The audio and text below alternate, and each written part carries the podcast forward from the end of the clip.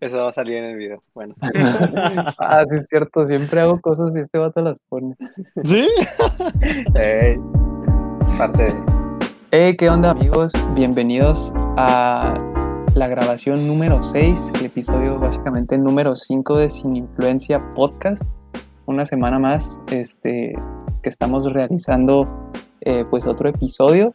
El día de hoy tenemos, tenemos ahora sí que algo especial, ¿no? Algo, algo buenazo, algo que nos emocionó eh, planear y, que nos emociona hacerlo en estos momentos, Jaime. Este, tenemos invitado, tenemos invitado el día de hoy. Eh, para los que, o ya como vieron en el título el día de hoy, también vamos a estar hablando de un tema bastante eh, interesante. Pero primero que nada me gustaría saber, Jaime, ¿cómo estás, vato? ¿Cómo, ¿Cómo te sientes por el episodio de este día? La neta, este es un episodio diferente, mi amor. Este es un episodio diferente porque detrás de nosotros tenemos a una, a una gran personalidad. Tenemos a un invitado, a nuestro primer invitado espe- especial, vato. Ya pudieron escuchar su risa ahí de fondo. y es porque sí, tenemos a nada, nada más y nada menos a una persona que siempre sonríe, vato, siempre está feliz. Eh, sí, o sea, cuando nosotros definimos el tema, o sea, amando a personas que nos caen mal, eh, nos gustó invitar a, a, Beto porque es como que ese bro le cae bien a todos, o sea, ¿a poco puede haber alguien que le caiga mal a Beto? O sea, entonces, uh, pues así es, eh, el mismísimo Alberto Salcedo, leyenda viviente, leyenda andante. ¿Cómo estás, bro? Muy bien, aquí muy feliz de, de poder estar con ustedes en este, este nuevo episodio. Entonces, eh, así como nosotros, Jaime, contestamos las, las preguntas en el episodio cero, gustaría también a ti, Beto, plantearlas, Beto. Nos gustaría que nos platicaras, antes de empezar con todo, un poco de, de quién eres tú, eh, para que la gente que a lo mejor no te conozca, que yo creo no va a ser nadie, pero si hay alguien que no te conozca, Beto, que sepa quién eres. Súper bien. Ah, bueno, pues mi nombre es Alberto Salcedo. Ah, tengo 24 años ya, casi 25, me estoy agüitando. ah, pero estudio, estudio arquitectura, ya estoy a punto de salir, estoy ya en tesis. Ah, pues estoy en, en, en, estoy sirviendo en Comunidad Olivo, a la iglesia donde, donde, donde estoy plantado y, y todo. Ah, pues realmente pues estoy ahí sirviendo como, como voluntario, como parte del liderazgo en un grupo Conexión, en Conexión Paseo y la verdad es increíble todo lo que estás haciendo en, en Olivo, pero, pero sí, dato random, tengo un gemelo. Y Exacto. entonces no se vayan a equivocar por ahí, nomás cuando me vean, pero, pero ah. ese soy yo. Su gemelo hecho, se parece mucho a él. Sí. Exacto. De hecho, no sabemos si tu gemelo es el que está hablando ahorita, entonces te estamos dando la, no la, confianza. Ajá. Eh, oye, yo tengo una pregunta, bueno, bien rápida. Yo, por lo que he escuchado, tú, tú has vivido en muchos lados de la República Mexicana e incluso sí. has llegado a vivir en China. Yo escuché por ahí. sí, uh, realmente uh, por el trabajo de mi papá hemos vivido en, en muchos lugares, eh, China, allá en Chiapas, en, soy de la Ciudad de México, no, no dije eso, pero, okay. pero ahorita estoy viviendo en Ciudad Juárez, pero sí viví en China. Nomás que China no es, no es, no es el país, ¿verdad? Es un pueblito ahí, Nuevo León. Entonces, uh, ahí estuve viviendo, pero sí, tienes toda la razón, Jaime, que, que viví en China. es que cuando me lo comentó, yo dije, todo ese tiempo que me, nos, nos, estaba platicando sobre su, el pueblito China, y yo, yo dije, no manches, qué chida, que allá. Ya después comentó que hablaba del pueblito, que la verdad pues, está muy, suena muy, muy suave, que está todo allá, ¿no? Pero pues uno, pues, uno piensa que era el país, ¿no? Sí, pero, pero está muy bien. China, hay, hay, que ir algún día de estos, ¿no, Álvaro? Sí, o sea, se me figura como, hay, hay como una comunidad de holandeses ahí en Durango, ¿no? Algo así se me figura, no sé si haya chinos ahí. Hay, hay poquitos. Con esa increíble introducción, pues que la neta, como les dijimos, estamos muy felices de tener a Beto. No sé si ustedes ayer vieron el live. El tema fue, hay clasismo en la iglesia, pero no estamos listos para esta conversación. Exacto. Y no sé si ustedes vieron pues todo el live, pero cuando terminó la alabanza, pudimos ver que hay un invitado especial en Comunidad Olivo, que es el pastor Marcos, intro, eh, estaba entrevistando a Lionel Messi. Sí. Entonces dijimos, no manches, nosotros queremos ir a ese nivel y por eso es que tenemos al gran Alberto Salcedo. Y aquí está, nos va a estar acompañando en este tema que déjenme se los presento, este, el tema que dice, amando a las personas que me caen mal. Introduciendo este tema, como literal dice, es que a veces hay personas que neta nos cuesta quererlas, amar. No sé, un ejemplo, Alberto, por ejemplo, te dije Alberto, de todas formas, el buen Beto, te estoy regañando. No te quedas, el buen Beto, no sé si te ha pasado que tú estás en una, en el salón de clases, son las 7 de la mañana, todos llegan así, todos dormidos, la luz siempre está prendida, esa, eh, perdón, apagada a esa hora. y están a gustos ahí como que despertando apenas, calentando motores, y llega una persona a prender la luz, todo. Sí. ¿A poco no te cae mal eso? Ese tipo de personas. Es una personalidad. Porque si hace eso, esa persona seguro también hace otras maldades en la vida, tomar.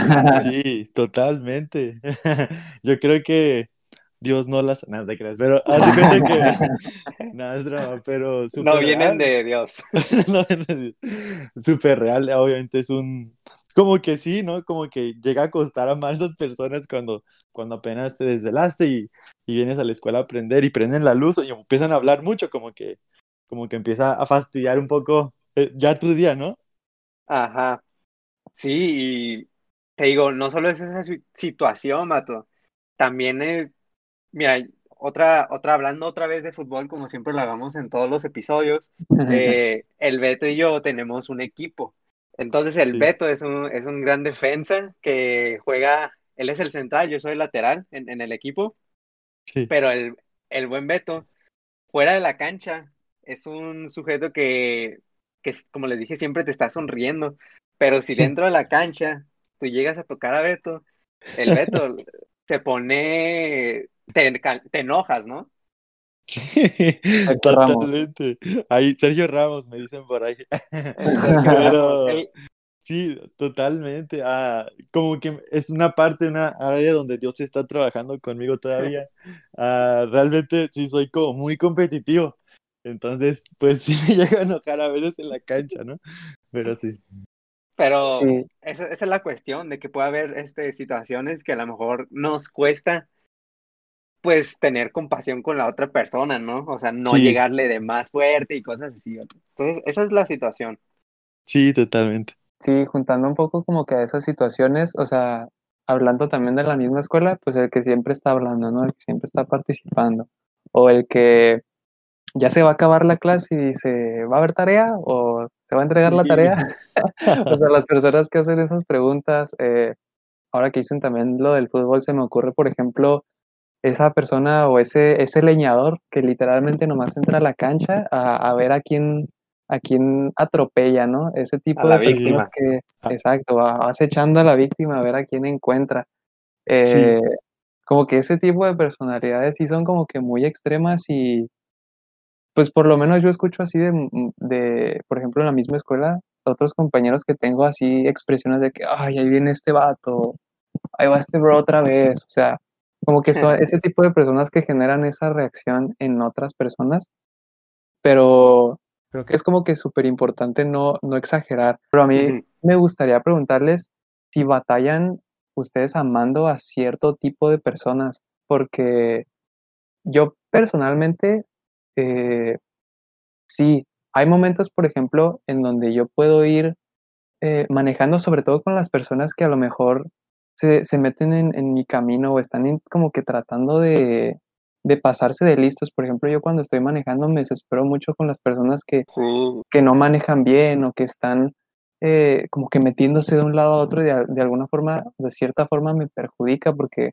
o me puede lastimar a mí o puede generar un accidente o, o sea, puede crear algo así como que bien, bien intenso nomás por, por no manejar bien. Entonces, yo creo que a mí me cuesta mucho amar a, las personas que, que, ven, que ven por ellas mismas, o sea, sin, sin importarse por las demás, porque ya cuando, a lo mejor ya cuando nos lo aplican a nosotros es cuando, cuando, ok, ya, aquí hay algo. Porque, por ejemplo, el, el que esa persona o que te que desespera o que habla de más en el salón, a mí lo mejor no me puede caer gordo porque, pues sí puede decir cosas que son desesperantes, pero nunca me las está diciendo a mí, sino, o sea, está haciendo como que muy, muy audible su voz en todo el salón y, y yo creo que por, como que por esa exposición que se está dando a él mismo es porque los demás le caen gordos, pero a mí personalmente ese tipo de personas no me pueden caer mal porque a mí no me está haciendo nada, pero ya cuando hablamos de personas que ya ahora sí es como que están de alguna forma intentando como que afectar nuestra integridad o incluso si esa misma persona viene y me ofende,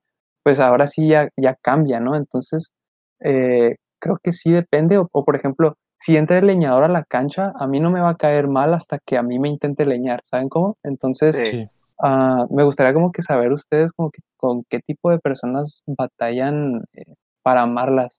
Sí, por ejemplo, en mi caso, ah, en, en particular, yo, yo batallo un chorro, esto es súper real. Muchos me han dicho si, si Beto realmente te enojas algún día. Y sí me enojo. Yo tengo esa pregunta. Y ya te la respondí, sí me enojo. Ah, obviamente, ah, yo, yo creo que en particular una parte donde, donde a mí me cuesta como que esto, es a las personas como que a lo mejor ah, como que hacen bullying o como que, como que molestan a las personas o como que a- al indefenso lo hacen todavía menos. Eso a mí creo que es algo que a mí me cuesta, ah, me cuesta realmente como, oh, ¿por qué es así, no? Y como que ya tienes Sí. algo en mi contra porque estás molestando a alguien indefenso, a alguien que, que, o alguien que lo haces menos simplemente por, por a lo mejor por quererte mejor que esa persona o por, por tener ciertos recursos, ciertos privilegios. Eso es como que algo que a mí me cuesta mucho, ah, realmente como que entender en las personas que por qué son así, ¿no? Sí. pero ese es, ese es, ese es, una, ese es un área o, o al- algo que, que, o ese tipo de personas que a mí me cuesta a veces un poco como que ah, amarlas un poco. O sea, tú, aunque no te lo hagan directamente a ti, por ejemplo, el bullying, si tú ves en la calle que esa persona está molestando a alguien, aunque no la conozcas, automáticamente te va a caer mal, ¿no? Sí, sí, bueno, o sea, sé que suena muy, pareciera como, ay, el superhéroe, ¿verdad? Pero, pero realmente, Si sí, eres, tienes- Beto, si eres.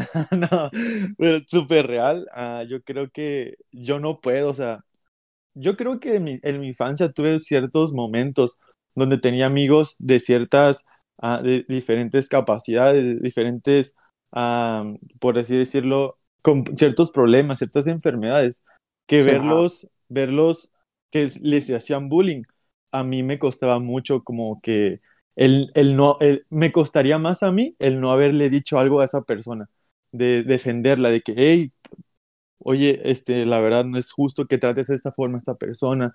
En mi caso, eh, realmente por eso como que el como crecer de cierta manera, viendo estas situaciones con mis amigos que, que tenían ese, ese tipo de problemas y, y también yo, yo no fui exento de, de esa manera, de, esa- de esos Ajá. problemas, pero como que entender de que si yo puedo, si yo, yo estoy en ese lugar, tengo, un- tengo una voz que levantar, puedo levantar una Ok. voz de, para defender al indefenso, puedo y obviamente es como que cuesta amar a esas personas porque se hacen sentir a las personas indiferentes, ¿no?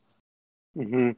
Sí. Pero en mi caso, sí, o sea, si yo veo y a lo mejor no conozco a esa persona, trataré de ver, obviamente no meterme de una manera muy profunda porque realmente no la conozco ni sé qué pasó a lo mejor, pero, pero sí el saber como que, que cualquier persona, o sea, pu- es amada, ¿no? Es, tiene un valor y entonces yo pensaría eso. Sí, creo que ahí entra lo, lo difícil, porque como tú dices, yo siento que a ti te da coraje ver a esas personas, pero de alguna manera tenemos que actuar como para hablarles este, de Jesús y de su amor, y es, es una cuestión difícil que pues vamos a estar platicando este, a través de este episodio. A ti, Jaime, ¿qué personas son las que más te cuesta o batallas para amar o Pues a mí, o que comentaste ahorita lo de ir manejando, yo neta creo que cuando voy solo en el carro, o sea, neta se me puede salir acá mi otra personalidad, net, de esas personas que no, no prenden la direccional, Ok. Te eso entendemos. me, me cae mal. O cuando tú prendes la direccional parece que las personas entienden que dicen, ah, bueno, lo voy a acelerar más para que no puedas pasar, aunque ya hayas prendido la direccional. Y esas personas me calan, mato. Y también, también, o sea, honestamente batallo, batallo con las personas que no piensan igual que yo, o sea, que tienen quizás otra opinión diferente o son opuestos en muchas opiniones. O sea, la neta a mí me, me cuesta tener una comunicación con ellos porque sé que si hablo con ellos va a surgir un tema en el cual somos opuestos y va a causar un ambiente tóxico. Entonces, mm. yo sé que si voy con ella, eso va a pasar. Entonces, me cuesta. Sí. No puede pasar. Sí, es, bien complicado. Ahorita, sobre todo porque, por ejemplo, ahorita que, por ejemplo, comentabas tú, todo lo de las personas que hacen bullying, creo que yo por lo menos hago esto, es que enfocarme como que en algo positivo de la persona para poder acercarme con, con ellos. Creo que sí, sí puede ser así como que, híjole, si me caes mal o, o tienes esta, esta ¿cómo, ¿cómo, decirlo? Tienes como que esta popularidad entre las personas de que no eres la, la persona más agradable posible, pero creo que un buen punto de partida como para tranquilizar un poco esa intensidad que a lo mejor nos puede dominar es a lo mejor enfocarte en algo positivo que puedas ver en la persona, aunque sea difícil. ahorita también le estaba acordando que otra, otro tipo de personas con las que yo batallo mucho son las que son muy lentas, sobre todo cuando tienes prisa. por ejemplo, cuando vas en el súper o, en una tienda o algo así, ah, la persona que está enfrente que no se mueve. O sea, me pasa mucho, por ejemplo, eh, que hay señoras que dejan parado el carrito en el medio del pasillo y, no, no, puedes pasar, o sea, ese tipo de, de, cosas, este, pues es que sí, o sea, sí sacan de quicio. Entonces, como que teniendo eso en mente, me gustaría primero otra vez preguntarles, este, ¿qué consideran ustedes o cómo, cómo verían, por ejemplo, tomando en consideración todas esas situaciones que acabamos de mencionar, Ah, ¿Qué piensan ustedes que se refiere a, lo, que se refiere Dios con amar al prójimo? O sea, porque creo que está claro que la Biblia lo dice y lo dice en Filipenses 3, o sea, somos ciudadanos del cielo, somos esas personas que, como lo estamos viendo también en, e, e, en, la iglesia, o sea, nosotros de alguna forma tenemos esa responsabilidad de dar esos destellos en, eh, del cielo en la tierra. Eh, pero creo que también es importante como entender y aplicarlo a las, a las diferentes situaciones. O sea, ustedes, por ejemplo, cuando Dios les dice que tenemos que amar al prójimo, ¿qué entienden ustedes por amar al prójimo? Sea, literal, ¿qué tenemos que hacer para considerarlo? Ok, estoy amando a esta persona. Por ejemplo, yo creo que, bueno, cuando puedo ver esto, puedo escuchar esa palabra, ¿no? De amar al prójimo yo creo que totalmente es, o sea, yo creo que se puede resumir amar a todos. Ah, dice prójimos, es la persona que está al lado, por más literal, no sé si me, explicaré con esto, pero es literal la persona que tienes al lado. No, no sabes a lo mejor si es buena o mala, no sabes si a lo mejor ha fallado o no ha fallado, lo que ha vivido, literal es tu prójimo. Y yo creo que es lo que vino a modelar Jesús, ¿no? Amar a las personas. Aún a pesar de sus, de sus defectos, aún a pesar de, de sus diferencias, aún a pesar de, de sus tantas fallas o, o, o, o, por creerse a otras personas que a lo mejor no son. Y Dios ama a todos por igual, ¿no? Entonces, yo cuando escucho esto, o sea, yo puedo entender, ama a todos, ama a todos y, y sí. Sí, este, así como dice Beto, pues este Jesús nos viene a dar como la definición perfecta de, de amor que tenemos que tener a las personas.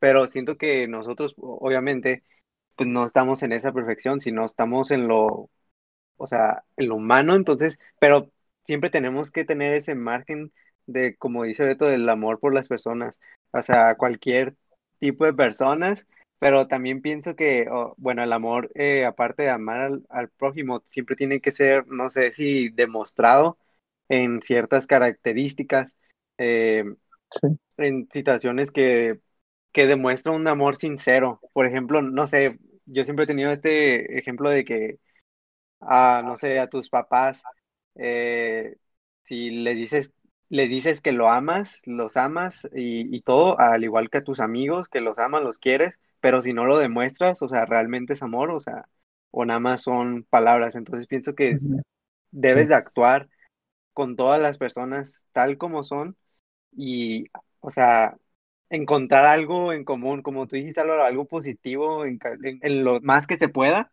encontrar algo que podamos amarlo y co- como un punto de partida, pero sí tenemos que buscar a cualquier tipo de persona, no solo a nuestra conveniencia. Citando aquí Sí. a, a- a la pastora Kim Richards, se aventó un tuitazo ayer antes de que, ahora sí Sí. que me, me voy a robar su tuitazo, ah, y- Dale, y dale. como que poniéndonos un poco más eh, profundos en ese sentido, porque fue lo que, lo que ustedes dos mencionaron, fue que, eh, o sea, ella puso la misma sangre que pagó por la persona que más amas, pagó por la persona que más desprecias. Y creo que eso es súper clave, tener, tenerlo muy entendido para Sí, como comenzar a, a entender que tienes que amar al prójimo, así como tú te consideras de importante, pues así la persona que, que no se calla en todo el día en el salón, esa persona es igual de importante para Dios, o sea, no eres tú mayor que el otro.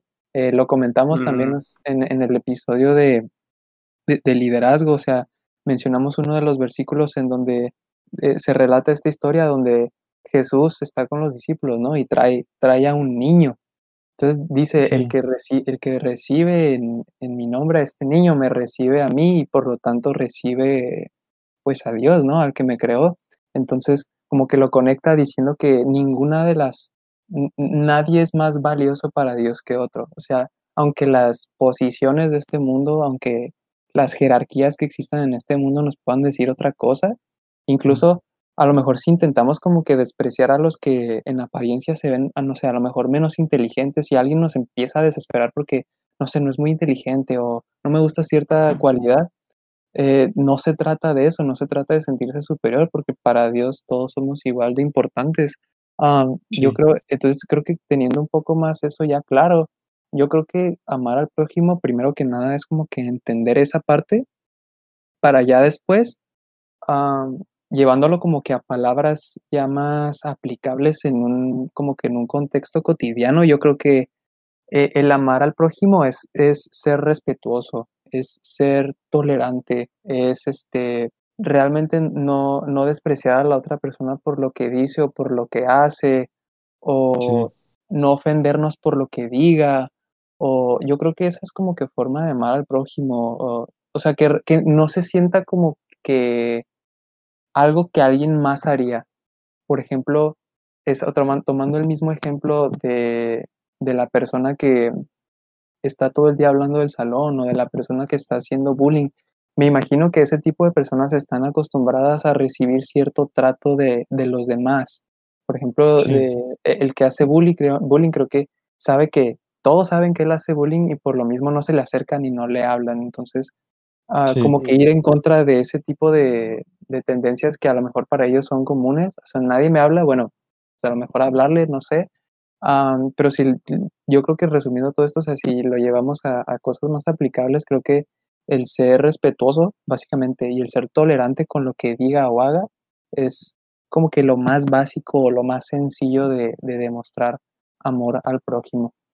Eh, entonces, teniendo en consideración esto, me gustaría preguntarles ahora, ¿qué pasa cuando esas personas con las que batallamos ni siquiera están dentro de nuestro círculo o ni siquiera convivimos con ellos diariamente. Porque, por ejemplo, a mí me puede desesperar la señora que deja parado el carrito en medio del pasillo, pero sí, yo a esa señora nunca la voy a volver a ver en mi vida, ¿me explico?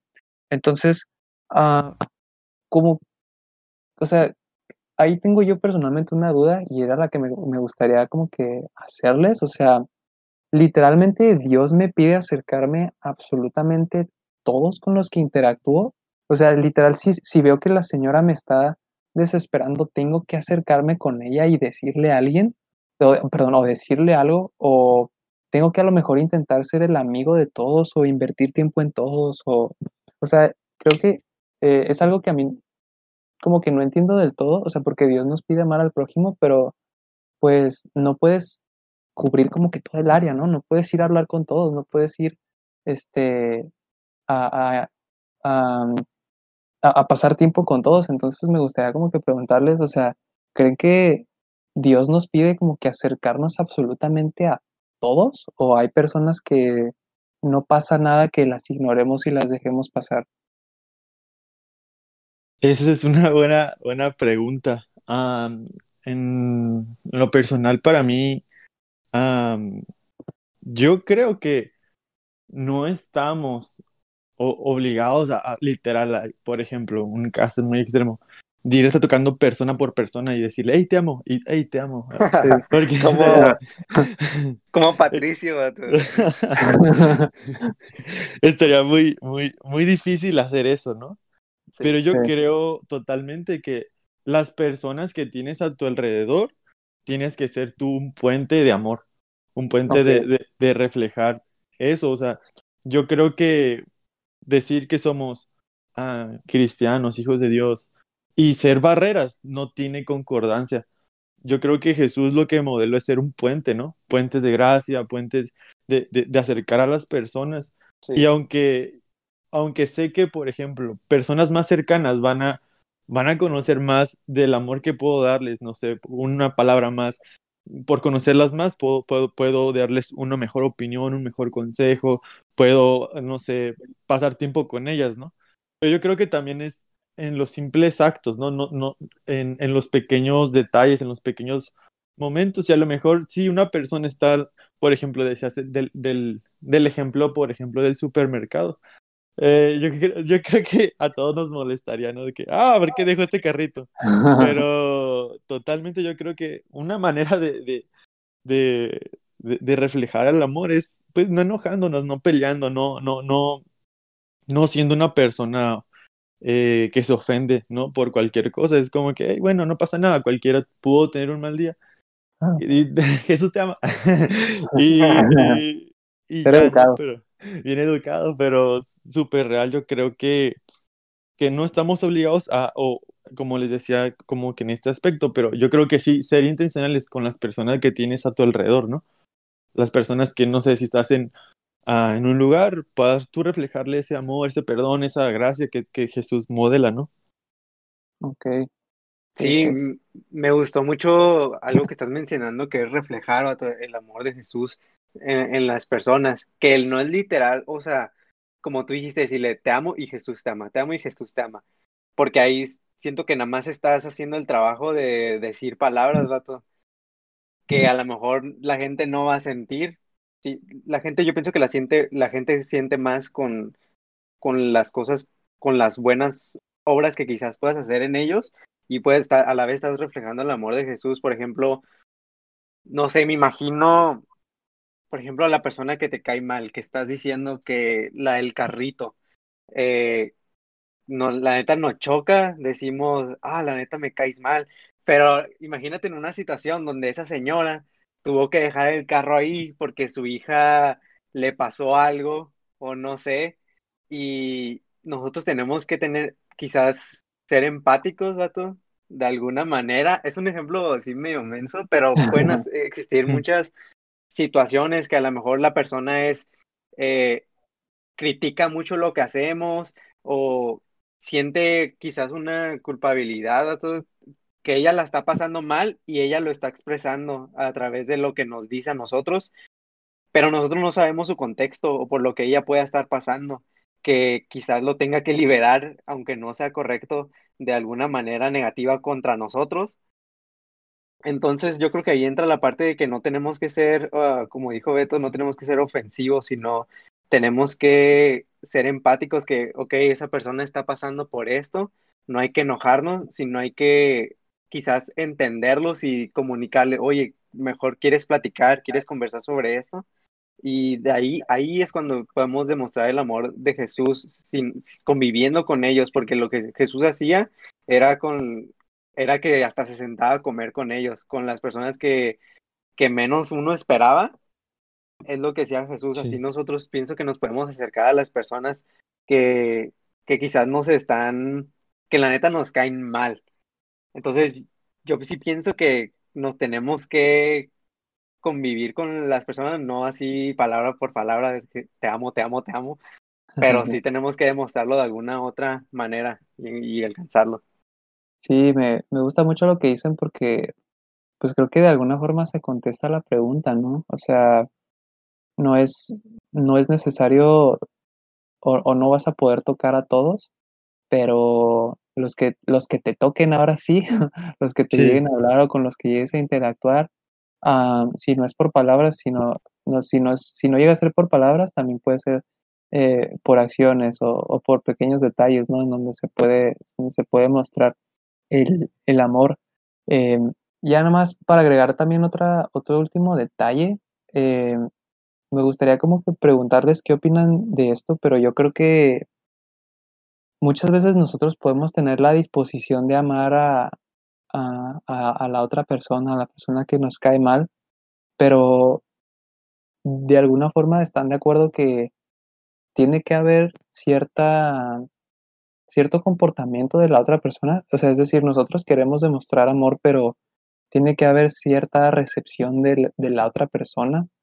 Entonces, a mí me gustaría preguntarles cómo, cómo creen que se puede lidiar con, con alguien a quien le estás intentando demostrar amor o con, con el que estás intentando tener un cierto detalle por mínimo que sea, y a lo mejor esa otra persona no es tan receptiva, porque uh, creo que pueden haber momentos en donde a lo mejor esa, esa persona que está desesperando a todos en el salón de clases en realidad tiene una actitud de la patada, o sea, así como todos tienen esa percepción, a lo mejor así puede ser esa persona y tú quieres intentar ser buena persona con, con, con ellos y, y, pueden tomar una actitud de rechazo y de, uh, de no me hables o, o simplemente no, o, no, no hay una buena actitud hacia lo que quieres hacer. Entonces, ¿cómo, ¿cómo podemos lidiar como con esa parte de yo estar intentando dar amor a los demás, pero los otros no son muy receptivos a lo que yo o los demás queramos hacerle?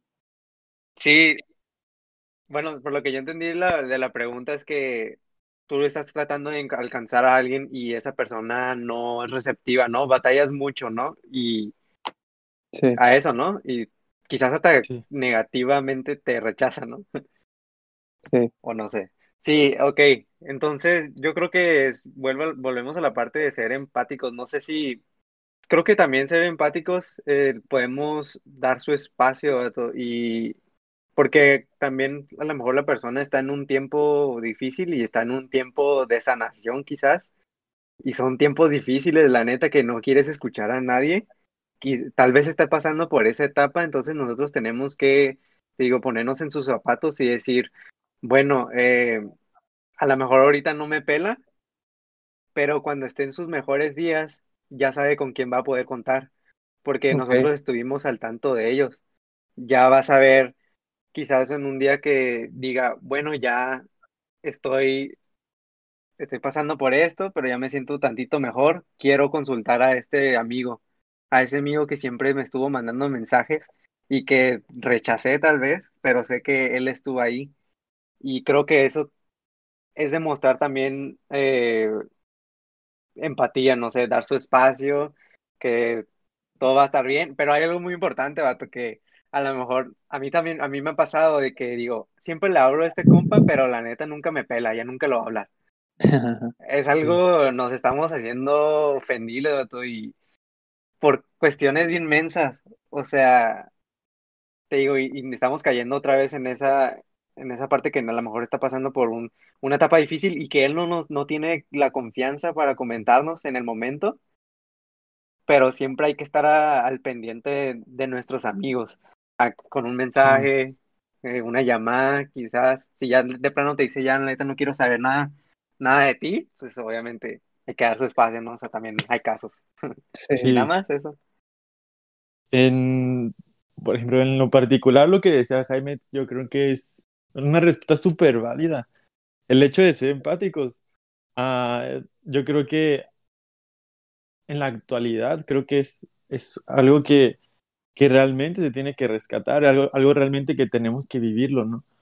Porque simplemente, o sea, empáticos como en, en antes de la cuarentena, antes de, como de todo esto, era como ah, pues sí, y todo, pero yo creo que ahora más que nunca es como totalmente ser empáticos porque no sabemos lo que está viendo ahorita la persona, ¿no? O sea, no sabemos si a lo mejor perdió su trabajo, no sabemos si, si está viendo una temporada difícil donde alguien está enfermo, no sabemos nada de eso. Entonces, yo creo que algo que, que ha resonado un chorro en, en, este tiempo también es, es, ser empáticos de las situaciones, ¿no?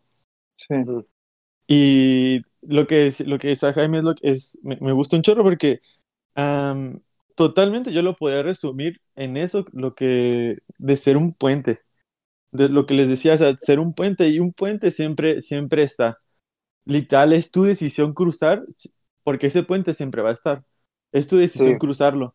Entonces yo creo que como personas que conocemos de Jesús, es entender esta situación, ¿no? Que aunque la persona no quiere responder a tus actos de amistad, de amor, de, de, de, de una amistad genuina, pues entender que nosotros somos puentes significa en cualquier momento que tú decidas cruzar, ahí voy a estar. Okay. Eso yo creo, es, eso es Sí. totalmente lo que creo, o sea, bueno. aunque esa persona me cae mal o no, no, no, no, o no de que me caiga mal, pero esa persona a lo mejor no ha respondido como yo esperaría que me, que me responda, yo voy a ser un puente y yo voy a estar para el tiempo que él necesite o el momento en el que él me necesite, ahí voy a estar. Y, y súper ah, real, yo creo que ese es totalmente lo que Jesús hace con nosotros, ¿no? Sí. a veces, siendo honestos, como que pasa tiempo, como que, ah, me ha costado buscar a Jesús, me ha costado buscar a- de esa manera, pero siempre cuando uno decide, hoy voy, hoy voy a, a- hoy voy a hablar con Jesús, hoy voy a tener tiempos con Él, Él está ahí siempre, eso es a lo que Sí. me refiero, entonces... Para mí me encanta, a lo mejor sé que es un ejemplo a lo mejor muy básico, un ejemplo muy X, no sé, pero me encanta verlo como esta analogía de un puente que siempre va a estar para el momento en el que uno decida, decida caminar hacia el otro lado. Sí, Wow. me, sí, me gusta mucho. Yo rápidamente así conectando con eso, es que, ah, bueno, mm, ahorita que leí un versículo antes de empezar, este, es 1 Corintios 13:4, donde da una definición de amor y básicamente dice que el amor es paciente y bondadoso. Entonces, creo que define que nosotros debemos ser pacientes, empáticos con esa persona. También dice no es celoso ni fanfarrón, creo que dicen, no sé qué traducción está leyendo, pero bueno. Dice, no es orgulloso ni ofensivo, no exige que las cosas se hagan a su manera, no se irrita ni lleva registros de las ofensas recibidas. Entonces, aquí les digo que ser ofendible también juega una parte muy importante, así como la de ser paciente y ser empáticos, como, como, di- como dijo el buen Beto, la neta, muy bueno. Y bueno, les voy a plantear una situación. Ok, ya vimos bien lo que es este, que, por qué nos cuesta amar tanto a las personas, eh, que, a qué tipo de personas nos cuesta amar y planteamos eso, pero también hay otra, este, otra perspectiva. Hay una parte que es muy y mucho más difícil, algo más de que, de quizás una, una señora del supermercado o una señora que, una chava que llega a prender la luz o que le recuerda al maestro que tenemos tarea, hay algo mucho más difícil que nos va a costar amar y es amar a las personas que nos lastimaron. Eh, yo creo que esa es eh, una, es muy difícil porque hay situaciones que de otras personas que no entendemos, que solo la persona que está en los zapatos puede llegar a, entender de por qué les cuesta am- amar tanto a una persona que los lastimó, quizás a una persona que te ofendió. Por ejemplo, nosotros odiamos a la persona que hicimos, que hicimos bullying, pero imagínate a la persona que fue, sufrió bullying, ¿cómo Ujú. va a amar a la persona que le hizo bullying? Es difícil, lo lastimó y es un clavo, entonces no sé, no sé qué piensen ustedes de eso. Sí, o sea, yo creo que eso es una buena perspectiva, ¿no? Bien cambiar de perspectiva, ¿no? De ahora ya no ver Sí. a esta persona que, que ofende, ahora ver la postura de la persona que fue ofendida, ¿no? Y, y yo creo que sí es difícil. Ah, y yo creo que sería muy inconsciente de mi parte decir, no, es fácil, ah, tienes pues nomás, lo, perdo lo perdonas y chido, ya pasó. Pero yo creo que ahí, ahí entra un, un, un- una amplia gama, o no sé cómo decirlo, pero algo súper grande, ¿no? O sea, porque hay de situaciones a situaciones, ¿no? Y la verdad sí es difícil, o sea, yéndonos a un extremo, o sea, sí es, es, puede ser muy difícil. Puede ser que una persona de tanto bullying, o sea, pudo haber, pudo habérsela creído que literal creció con este odio en su corazón, que ahora es difícil quitarlo, ¿no? Pero yo creo totalmente que es, no es de la noche en la mañana este perdón, o esa, este, este, este, esta postura del, de tu corazón perdonar. Yo creo que cada día tienes que rendirlo, ¿no? Cada día, cada día tienes que, que, que, ser consciente que si quieres perdonar a esta persona, o sea, cada vez lo puedas rendir y no. Y yo creo que ese es algo que a lo mejor, por ejemplo, en lo particular me ha, me ha pasado, o sea, es una, una, una, situación muy difícil en, en mi, en mi adolescencia, en, mi, en, mi, en la secundaria y todo. Y como que es difícil a lo mejor perdonar a ciertas personas que te hacen bullying o, o ciertas personas que te llegan a ofender y todo. Pero yo creo que algo que he aprendido mucho es cada vez que me acuerdo o cada vez que mis fibras más sensibles ah, hacen eco y, y, me, siento, otra vez como que este, puedo decirlo a lo mejor odio o puedo llamarlo de otra manera. Cada vez que me siento así, yo tengo que reconocer, Dios te lo entrego hoy otra vez. O sea, sé, que, sé que, sé que te, hace 10 años te dije que lo perdoné, pero ahorita me siento así, lo vuelvo a rendir. Y yo creo que esa es la postura correcta. El cada día rendirlo, cada vez que sientas este, este sensación o este, este pensamiento, lo que sea, es rendirlo, ¿no? Eso es lo que pienso. Sí, eh, me parece que fue en el episodio de donde hablamos un poco de la ansiedad que recomendamos canciones. Eh, me llega a la mente otra vez la primera que recomendé, que este, se llamaba Trenches, se llama Trenches.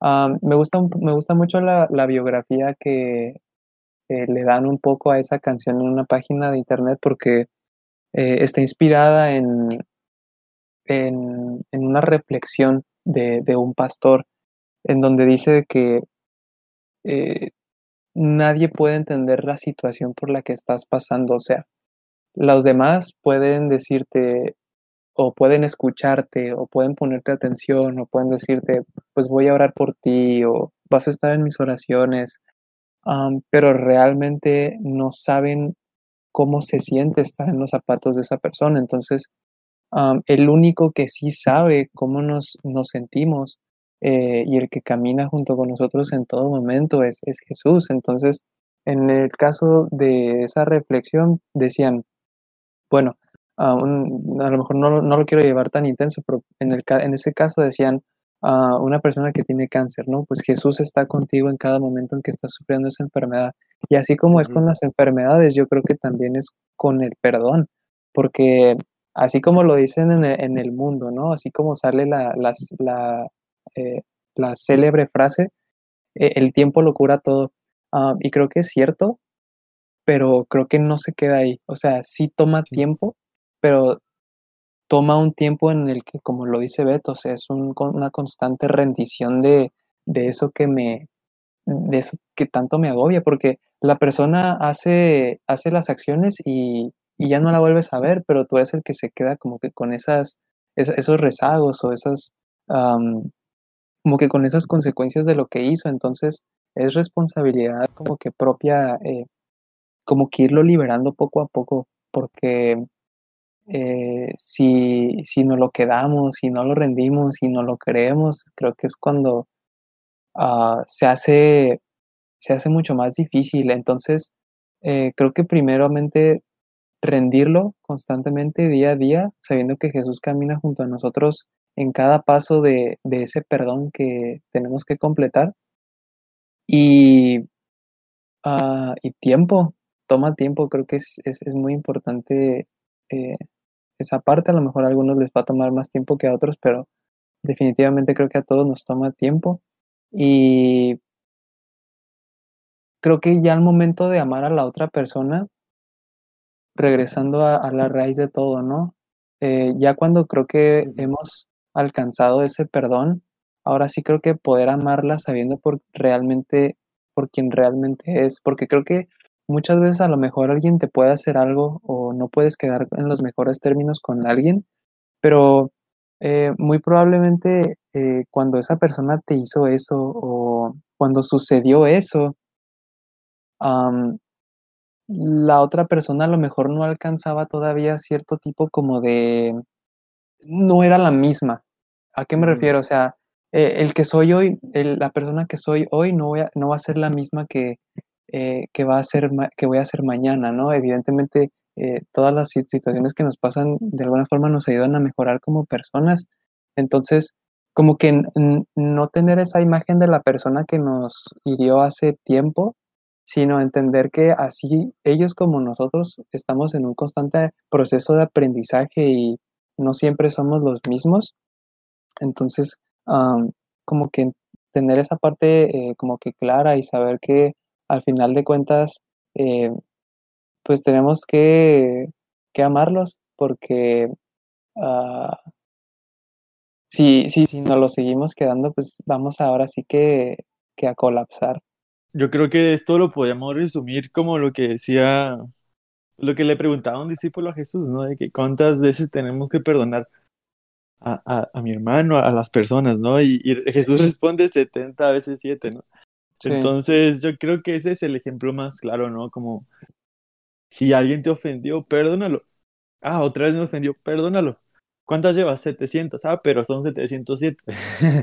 ah, y yo creo que se resume en eso, ¿no? O sea, yo creo que lo que decía Álvaro es increíble totalmente, y es eso, ¿no? O sea, yo creo que si ahorita que, que lo decía, como que eso es lo que se me venía en, en mente, ¿no? El, el perdonar siempre, el, siempre tener ese corazón de, de que pueda perdonar, ¿no? Y no quedarse nada, ¿no? Y llegar a un punto donde, donde tu corazón o esa herida sana, y a lo mejor sí quedan cicatrices, pero tu, tu corazón ya no está expuesto a, a, a alguna infección, si pues, podemos decirlo así sino que realmente, ok, ya pasó y con el paso del tiempo podemos ver que realmente eres una nueva persona y en Jesús podemos ser esas nuevas personas, ¿no? Ah, transformadas y, y, y, y, todo. Entonces yo creo que sí es muy importante el tener es un corazón que perdone siempre, ¿no? 70 veces 7. Sí, algo de, del amor y gracia de Jesús lo me vuelve loco, o sea, para él la persona que hizo bullying. Decimos bullying, pero sabemos que hay muchas otras cosas más fuertes y, más feas. Pero como Dios a una de esas personas que nosotros en nuestra capacidad y humana no entendemos cómo perdonó a esa persona y cómo le tuvo gracia, así yo creo que más con que nosotros también, las personas que algunas personas hemos sido lastimadas en, de alguna u otra forma, también Dios tiene ese amor y gracia y que el, el, tiempo de sanación y el tiempo que nos va a tomar perdonar a las personas, porque solo, solo Dios, en su, como les mencioné, en su amor perfecto, Él, él, él nos puede perdonar, este, por, porque su amor es perfecto, pero nosotros, la neta, pues nos va a costar mucho más. Eh, pero en ese lapso lo importante es que Dios siempre va a estar caminando con nosotros, siempre nos va a estar constantemente recordando de, su amor cuando estemos batallando y, y, esas cicatrices, como dijo Beto, que nos están doliendo, siempre se los vamos a poder entregar a Dios, siempre Dios va a estar ahí para, para cualquier situación difícil que estemos pasando en ese tiempo de sanación que la neta, claro que no es fácil, nunca lo va a hacer, pero no lo estamos haciendo solos, lo estamos haciendo con Dios y eso es algo muy chida. Sí. Eh, y así ya, ya casi, casi para terminar, ahora vimos la perspectiva de la persona que fue lastimada. Ahora, ¿qué si yo lastimé a, otra persona? ¿Qué si yo eh, fui negativa con otra persona y le duele y a esa persona le cuesta amarnos y perdonarnos? ¿Qué nos toca hacer? ¿Cuál es nuestro rol en este juego? Sí, yo creo que ese es una, un punto muy, muy importante, muy, muy fuerte, porque, porque también, como dices, es otra perspectiva aún todavía, ¿no? O sea, ahora ya no soy el que recibió la ofensa, yo soy el que ofendí. Oh, wow, eso es muy... Nadie, nadie está exento a fallarle a alguien. Todos, obviamente, eventualmente podemos fallar, a lo mejor puede ser de una manera muy muy notoria, a lo mejor una no tanto, pero todos tenemos a lo mejor estas rasgos que, que fallamos porque somos humanos, ¿no? Y yo creo que totalmente es, es, yo creo que lo primero sería obviamente arrepentirnos, a pedir perdón. Eso es lo que, lo que yo pienso totalmente, el, el, el, el tener, ahora nosotros tener ese corazón de perdón a esas personas. Yo creo que si, si yo lo, lo entrego primero a Dios, yo, yo sabré, Dios me pondrá a mí como el, yo tengo que arrepentirme primero antes que cualquier otra cosa, ¿no? El, arrepentirme de lo que, de lo que dije, de lo que hice. Y yo creo que ese arrepentimiento tiene que ser genuino, ¿no? De nada serviría nomás decir, bueno, me arrepiento y, y seguir viviendo igual, ¿no? Yo creo que cuando tú te arrepientes, tu corazón cambia, tu perspectiva cambia, tu pensamiento cambia y ahora ya no, ya no eres esta persona que, que está a lo mejor pensando en cómo volver a fallar o no, sino cómo puedo arreglar esto. Y si el, el modo de arreglar esto, de solucionar este, este, este, error que cometimos es hablando, yo creo que es totalmente, obviamente, perdonando, pidiendo perdón eh, a, la persona, ¿no? Hablando, siendo a lo mejor, a lo mejor si es cambiar un cierto hábito, cambiarlo, pero tiene que ver totalmente con, yo creo, con un arrepentimiento genuino, ¿no? Antes que cualquier otra cosa. Y, y ser esa, esa nueva persona, ¿no? Que, que, que, pueda ayudar a esta persona a, a, a, poder recibir realmente un perdón genuino, ¿no? Híjole, eh, sí, está, sí está difícil como que ahora esta tercera, como que esta tercera perspectiva, pero yo creo que lo que dice Beto es muy importante. Yo, como el, la persona que lastimó, creo que es súper importante primero que nada reconocer y, y arrepentirme de lo que he hecho, ¿no? pero creo que al final de cuentas es, es, es una situación de dos, ¿sabes cómo? Porque la forma en la que nos planteaste la pregunta, Jaime, es este, pues que si, si esa persona le está costando como que amarme después de que yo la lastime, pues, pues qué hacer, ¿no?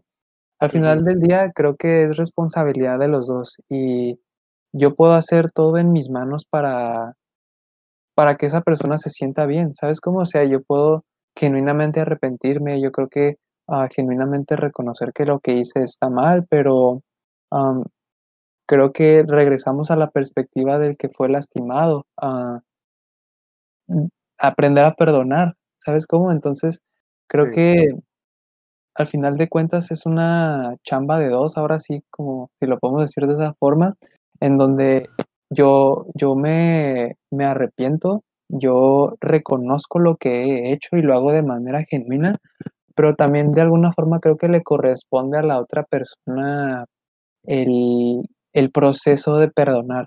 Así como yo estoy pasando por un proceso en donde estoy de alguna forma aprendiendo y superando lo que hice, aprendiendo lo que hice y superando lo que hice, creo que esa persona está en un constante proceso de, de perdonar. Entonces, um, creo que lo que yo puedo ver en, en, esa parte de qué hacer. O sea, si la persona está batallando para perdonarme, ¿qué puedo hacer yo? ¿Qué rol puedo jugar en esa situación para que me perdone o para facilitarle más todo? Um, creo que, está, eh, híjole, está difícil. Yo creo que, um, dar, primeramente, yo creo que es súper importante darle el espacio.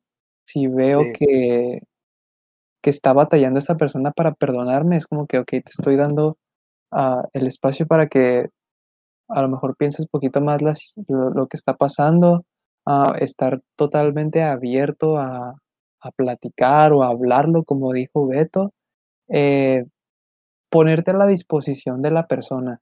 Ahora sí que lo que tú digas se va a hacer, porque sí es importante como que si está en tus manos, si está en tus posibilidades el, el facilitarle a alguien que te perdone, creo que es, es una forma clara, aunque sea difícil, aunque sea la misma persona que me, que me lastimó, um, tomar una actitud, yo creo una actitud completa de sumisión ante la otra persona en donde sea, ok, todo lo que tú quieras se va a hacer, si quieres platicar, platicamos, si quieres que te dé tu espacio, te doy tu espacio. Um. Creo que digo, es lo que ahorita se me ocurre, ¿no? Pero creo que a lo mejor es una de las cosas más prudentes uh, que se puede hacer. Si la otra persona quiere que te alejes, pues te alejas, ¿no? Eh, como que de alguna forma ponerse a la disposición 100% de lo que el otro, el otro, el, otro lado quiera, ¿no? Y de alguna forma, pues, eh, es sumar. Obviamente la constante comunicación con, con Dios, el constantemente rendirle a la situación, va a ayudar, uh, pero si podemos hablar de algún esfuerzo humano, yo creo que podría pensar en esa parte. Sí, muy importante lo último que dijiste de esfuerzo humano, que yo pienso que aparte mira, yo, es que yo me acuerdo cuando eh, me portaba mal en mi casa, mi mamá me castigaba. Hasta que me castigaba, ponía este, hasta que me quitaba, por ejemplo, el iPod, yo decía, no mamá, ya, perdón, perdón, ahora sí, ahora sí. Pero no era genuino, nada más era para que me diera mi, mi control de PlayStation o no sé lo que me castigara. Algo genuino es cuando ya yo en la noche iba y le decía, mamá, perdón, y le regalas un abrazo. Eso uno sabe cuando un perdón es, es genuino, pero sí, En, nuestra, en nuestras fuerzas sí nada más es darse espacio, porque como dijimos, esto es de tiempo y de una cosa de la persona lastimada y de Dios. Solo Dios está sanando sobre esa persona y no nos toca más que esperar. Y como tú dijiste, lo que la persona afectada diga es lo que va a hacer y nos tenemos que tenemos que estar en sus puestos en sus zapatos. Es, muy importante ser, dar su espacio, la neta. Sí, por ejemplo, en, en eso también yo creo que obviamente todo es un balance, ¿no? O sea, no podemos nomás irnos a un extremo o luego al otro. A veces yo creo que es muy prudente también tener un balance y yo creo que un balance totalmente es así como, como, como realmente estamos arrepentidos. Y ahí a lo mejor puede haber esta situación, ¿no? Que a lo mejor realmente estamos arrepentidos, pero la persona no recibe o no quiere aceptar ese, ese perdón de nosotros o de, de, alguien. Yo creo que hay que entender algo muy importante y es, es esto que no hay que condenarnos. Si yo sé que a lo mejor fallamos, yo sé que a lo mejor cometemos errores o, o los que nos escuchan o, todo, todos cometemos errores, pero yo creo totalmente que si tú realmente te arrepentiste de todo tu corazón y esa persona a lo mejor no recibió ese perdón que, que tú esperabas o, o eso, obviamente es entregárselo a Dios, pero entender que no hay, no hay nada que te condene. Jesús, Jesús no vino a condenarnos, Jesús Jesús vino literal a hacernos libres, ¿no? Y aunque sí él sabía que somos pecadores, que fallamos y todo, él nos volvía a perdonar. Y yo creo que es entender esta situación, ¿no? Que, que aún que, que, fallamos, si realmente nos arrepentimos con, de todo nuestro corazón, a entender que no, no, no tenemos que cargar con esa culpa, no tenemos que cargar con esta situación, sino que así como lo mencionamos al principio, rendírselo a Dios y Dios, tú me perdonaste, yo perdoné, yo hice mi parte, si esa persona ahorita no está haciendo su parte, pues yo te la entrego, yo te entrego y, y, y yo, yo sé que tú sanas mi corazón también y también sanas el de ella. Yo te pido que ores, que ores, perdón, que, que bendigas a esa persona. Y yo creo que esa es la postura correcta, ¿no? El, el, el saber que no tengo, ya no le debo a esa persona algo porque se lo entrega a Jesús y obviamente ya le dije a esa persona, pero entender que no hay que cargar con esta, esta condenación sino como si se lo entrega a Jesús, Jesús ya, ya, ya pagó, ya me perdonó todo, todos mis pecados, entonces entender esa parte, ¿no? De, que es totalmente la gracia de Dios, ¿no? Sí, es muy importante eso que dijiste, lo de sentirnos condenados, porque creo que la condenación puede afectar nuestra reacción a la situación, vato. O sea, por ejemplo, si nosotros nos sentimos condenados, vamos a hacer cosas hasta podría decir ridículas. No sé, me imagino una pareja eh, le falló a su novia, no sé, y le va a llevar mariachi y al día siguiente le va a dejar rosas y al día siguiente rosas, pero es por la misma condenación. No sé, entonces al momento que nosotros no estamos condenados es que ya habrá una paz en nosotros y podremos ahora sí entender a la persona. No, ya no está esa barrera, sino que ahora Jesús este, él, él está actuando sobre él y tú ya se lo entregaste tu condenación a él y creo que nuestra reacción ya va a ser más, eh, más tranquilita, más en paz y eso está muy chido. Ah, sí. Y pues bueno, parece que eso ha sido básicamente todo. si lo puedo resumir personalmente en, en algo corto, es que así como Dios pagó por tu vida, así como Dios te perdonó, eh, así, mismo lo hizo por todas las personas que están en tu círculo, ah, sean cercanas o no, si te caen mal, así mismo Dios por ellas eh, entregó su vida, entonces creo que es muy importante que tengamos muy claro eso, o sea, Dios entregó mi vida, Dios me perdonó todos mis pecados, ¿por qué voy a despreciar a alguien cuando, cuando fue igual con ellos, ¿no? Cuando Dios ha sido igual de bueno con ellos, porque yo no voy a hacerlo también. Entonces, ah, yo creo que es lo que más me, más me llevo del día de hoy. Creo que el demostrar el amor ah, no tiene que ser con todos, no puedes ir a tocar a todos, como decía, decía Beto, pero creo que los que están a tu alcance, los que están a tu disposición, sí puedes hacer algo, eh, ya sea palabras o por, o por actos. Eh,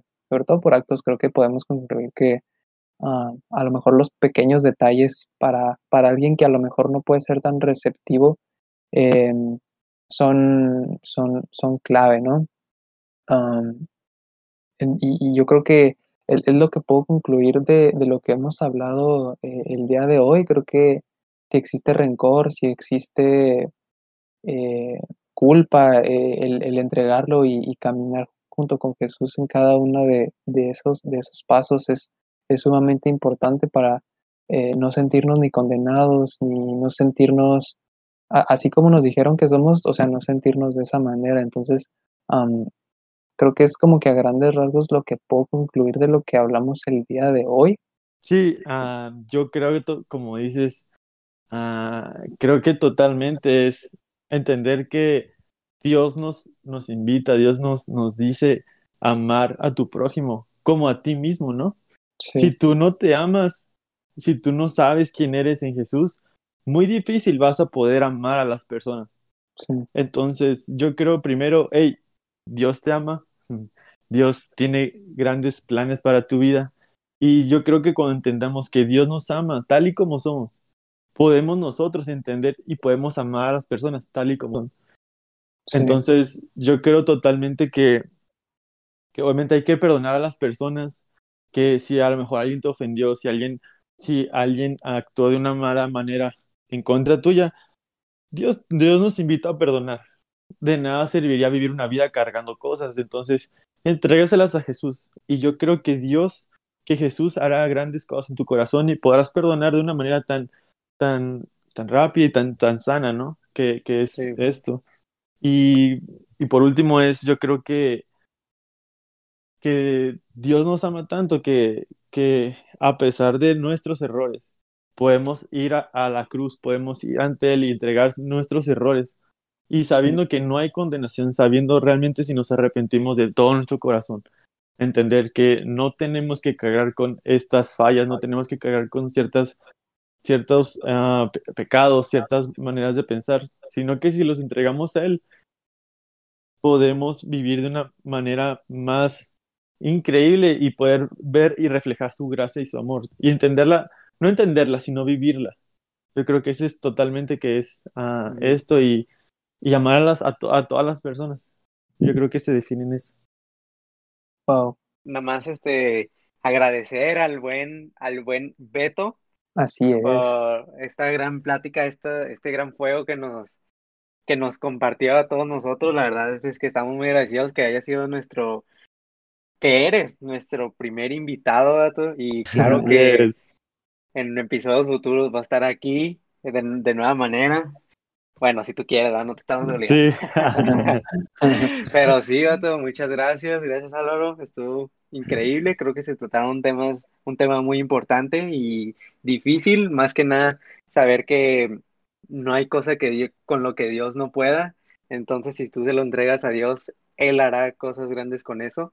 Y nada, Álvaro, agradecido. Así es, así es. Entonces, este, pues si llega de repente un, un chavo al salón y prende la luz a las 7 de la mañana o se la pasa haciéndole preguntas al profe, pues así como, eh, así como la gente pueda tener una perspectiva de esa persona, pues eh, Dios, los Dios lo ama igual que, que, a nosotros, ¿no? Entonces, creo que eh, yo de igual forma, de igual forma agradecerle a Beto, muchas gracias, bro. Y, y pues nada, por último, ya para cerrar este espacio, ya llevamos como cinco horas, nada, no es cierto, pero ya para cerrar, este, nada más invitarlos a que nos escuchen.